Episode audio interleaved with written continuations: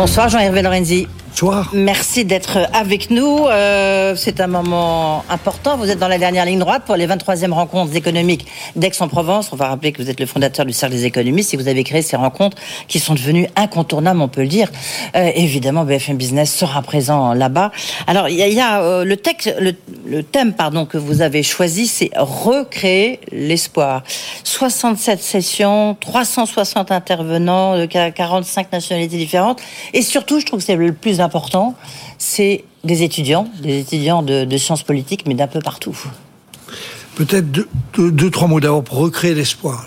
En réalité, ça paraît très optimiste, ça l'est, et je crois qu'on l'assume tout à fait.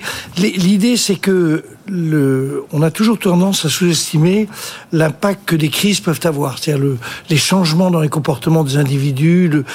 et cette crise de la Covid a été majeure.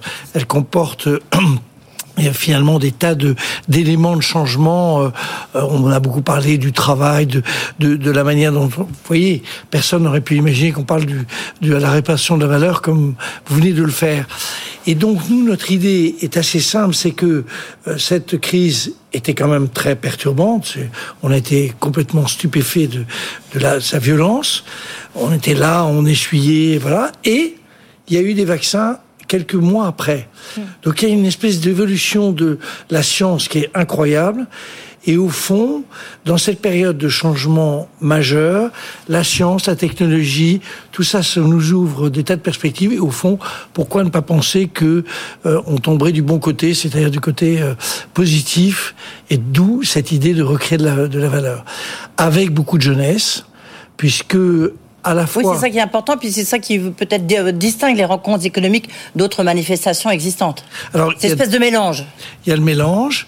Il y a, il y aura à la fois donc 150 étudiants, pas étudiants d'ailleurs, des, des, garçons et des filles qui viennent absolument de toutes les origines professionnelles, de tous les tous les espaces possibles, territoires en France. Mais quatre d'entre eux débattront avec la première ministre sur quatre propositions que. Oui, Elisabeth Borne sera là le Elisabeth samedi. Borne, et donc, l'idée, c'est quand même qu'on va beaucoup beaucoup mettre l'accent sur euh, cette jeunesse et sur euh, ce que ça représente comme euh, à la fois difficulté. C'est pas c'est pas là où la, France est la plus formidable en matière politique. C'est clair on va on va on voit bien ce soir enfin depuis deux jours hein, et on le voit on le voit. Et à la fois il, il faut que ça s'exprime. Il faut que les choses soient dites de manière assez assez simple. Donc on va au fond euh, grappiller tout au long de, ces deux jours et demi de la jeunesse un peu partout. Essayer de refragmenter la société française, mais peut-être aussi le monde. Si je dis ça, c'est parce que Christine Lagarde sera là, la présidente de la Banque centrale européenne, qui est un peu, euh, voilà, un peu la reine de, des rencontres économiques d'Aix-en-Provence, et elle avait dit euh, attention à la fragmentation du monde. C'est sans doute d'abord un ce qui peut nourrir l'inflation, et deux ce qui nous menace. Vous êtes d'accord avec ça? Oui, bien sûr. Euh, mais ce qui est intéressant, c'est que Christine Lagarde ne vient pas sur euh, la Banque Centrale Européenne, elle vient sur, euh, dans une session sur le rôle des femmes, où sont les femmes, avec euh, d'autres femmes. Excellente question, bien, bien meilleure du reste. Bien meilleure que bien des choses. Savoir s'il faut augmenter les taux ou pas. L'idée, c'est vraiment de, de, Au fond, il y a trois nouveautés dans ce dispositif, et le troisième est peut-être le plus important. La première, c'est ce thème, qui est un thème beaucoup plus, j'allais dire, sociologique, politique qu'économique au sens strict. Le deuxième, c'est la présence de la jeunesse. Et le troisième, c'est que nous avons décidé donc de ne plus avoir de déclaration finale, consistait à donner des conseils à des gouvernements qui, écoutaient ça, qui n'en avaient absolument rien à faire. donc, euh, mais de faire lancer un manifeste qui est un manifeste qui traite de... Que vous avez publié tout à l'heure, hein, du reste, le sens de l'actualité. Avec l'idée que nous proposons 67 millions de Français de participer à cette affaire. Alors tout ne sera pas, ils vont pas tous euh, intervenir avant le, avant les rencontres d'Aix dans huit jours, mais on va poursuivre et on va, on lance. Mais là, vous sortez, pardonnez-moi, on va revenir sur ce manifeste parce qu'il y a cinq résolutions. Puis vous demandez effectivement à tout le monde euh, de le signer. Et le premier, justement, c'est la jeunesse. Mais là, vous sortez de, de, votre rôle d'économiste, euh, Jean Hervé. Pas du tout, pas du tout, parce que juste, n'y voyez aucune critique de qui que ce soit, c'est pas mon, style. Allez-y, c'est pas grave, on, vous êtes le Davos français ou le Davos euh, provençal, quand mm. on est un peu moins chaleureux. Euh, français, provençal, oui. Davos, non. Pourquoi? Parce que le monde tel qu'il est en train d'apparaître, c'est un monde de dialogue, de discussion, d'envie de parler de tous. En réalité, euh, les autres événements en Europe et notamment ceux que je viens d'évoquer, ce sont les puissants et les riches qui parlent aux puissants et aux riches.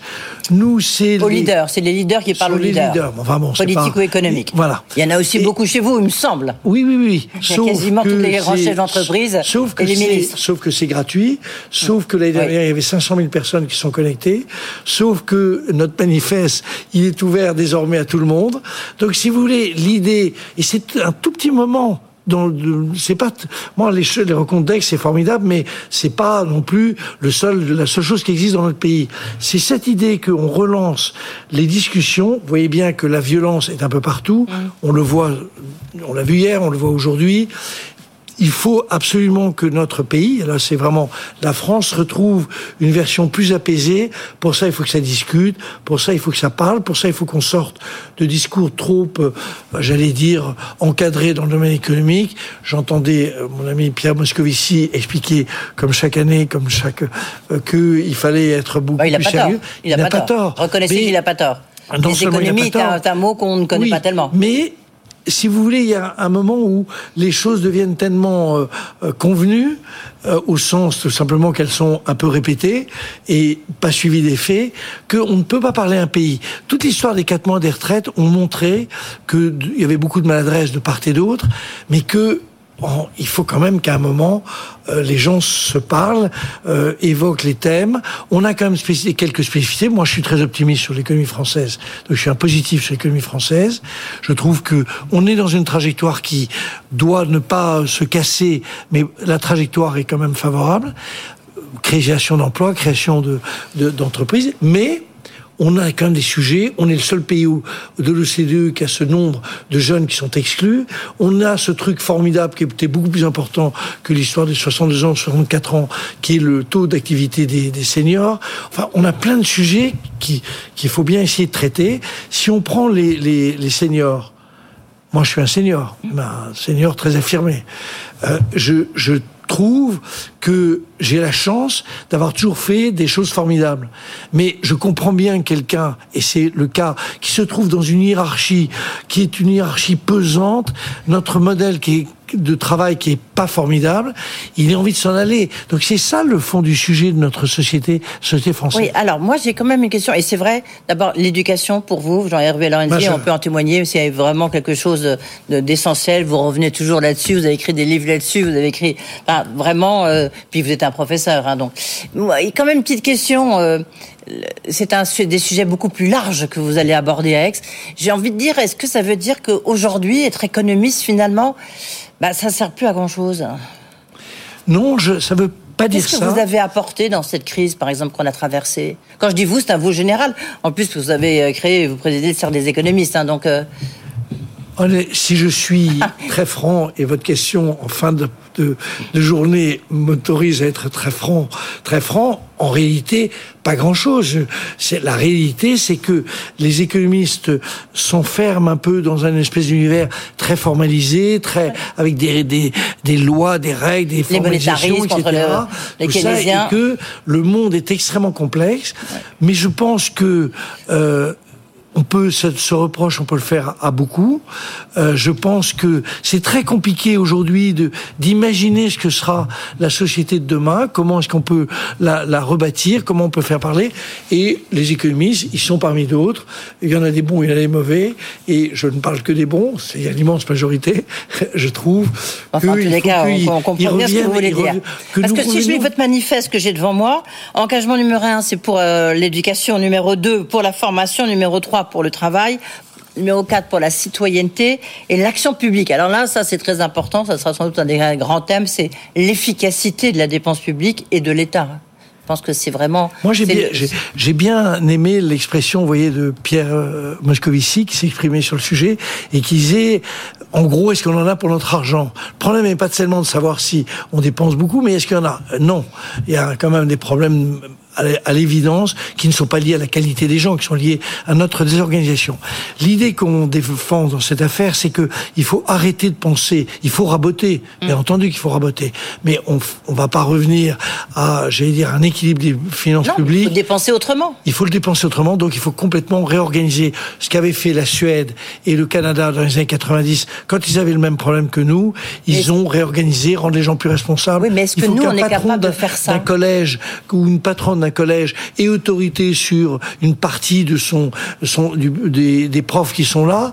Comment voulez-vous faire fonctionner un collège s'il y a des gens qui sont pas là, mais si on n'a pas d'autorité pour essayer de retrouver des solutions? Enfin, tout ça est évident et, nous sommes dans une, espèce d'univers post-napoléonien qui est absurde pour beaucoup de choses. Ouais, et là, là, je pense que c'est vraiment ce qui va nous occuper, en tous les cas, pour les prochains mois.